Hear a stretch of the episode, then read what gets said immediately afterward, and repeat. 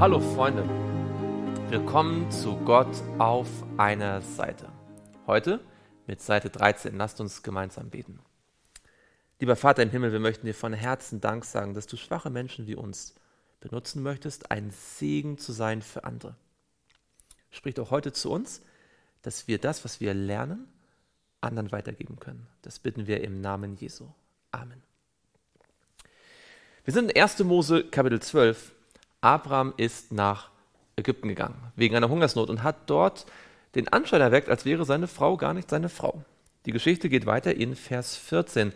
Und es geschah, als Abraham nach Ägypten kam, da sahen die Ägypter, dass die Frau sehr schön war.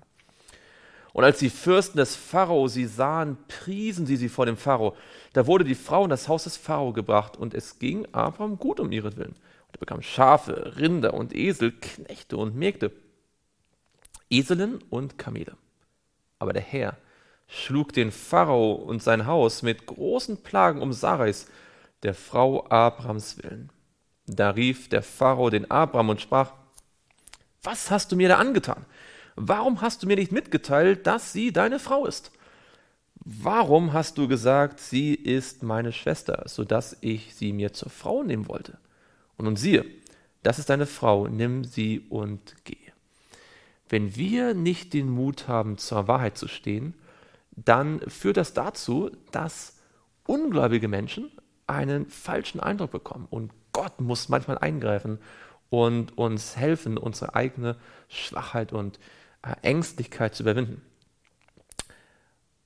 Und der Pharao bestimmte seinetwegen Männer, die ihn und seiner Frau und allem, was er hatte, das Geleit gaben. Und Abraham zog mit seiner Frau und mit allem, was er hatte, auch mit Lot von Ägypten hinauf in den Negev.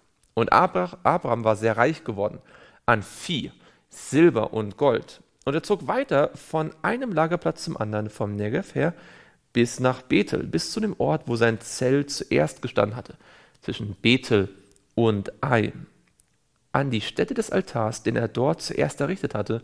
Und Abraham rief dort den Namen des Herrn an. Aber auch Lot, der mit Abraham ging, hatte Schafe, Rinder und Zelte.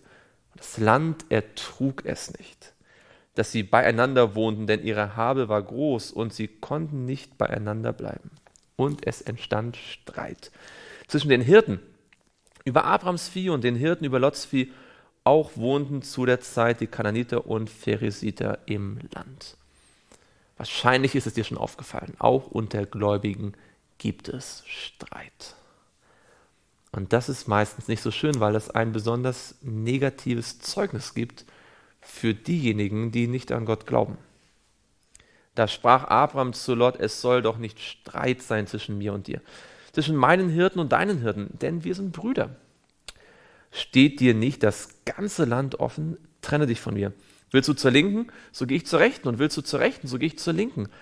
Da hob Lot seine Augen auf und sah die ganze Jordanaue, denn sie war überall bewässert, wie der Garten des Herrn, wie das Land Ägypten bis nach Zoar hinab, bevor der Herr Sodom und Gomorra zerstörte. Manchmal haben wir im Leben die Wahl und wir lassen uns von dem leiden, was wir sehen. Es sah aus wie das Paradies.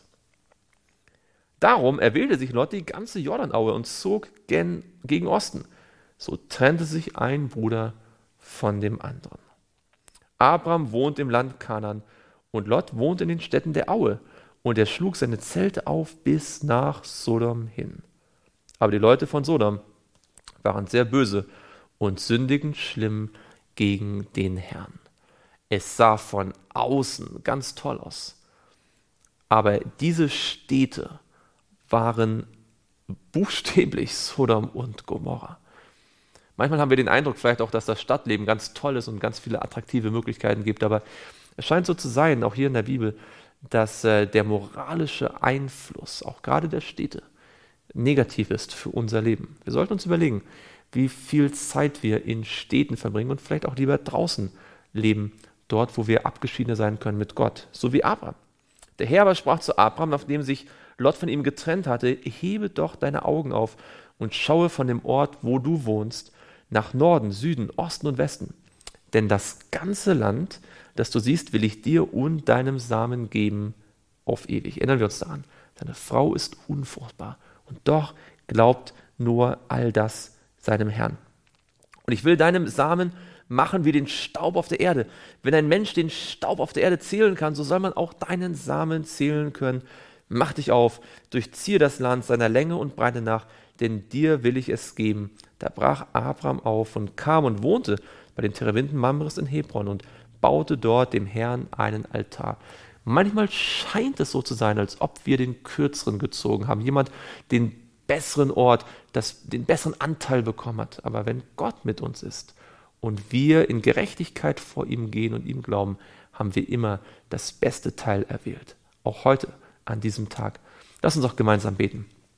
Lieber Vater im Himmel, es kommt vor, dass wir uns streiten, dass Streit ist, aber lass uns lernen, so mit Streit umzugehen wie Abraham, dass wir dem anderen den Vortritt lassen und uns mit dem begnügen, was für uns bleibt, dass wir vor allem immer an dir festhalten. Das bitten wir auch für den heutigen Tag im Namen Jesu. Amen.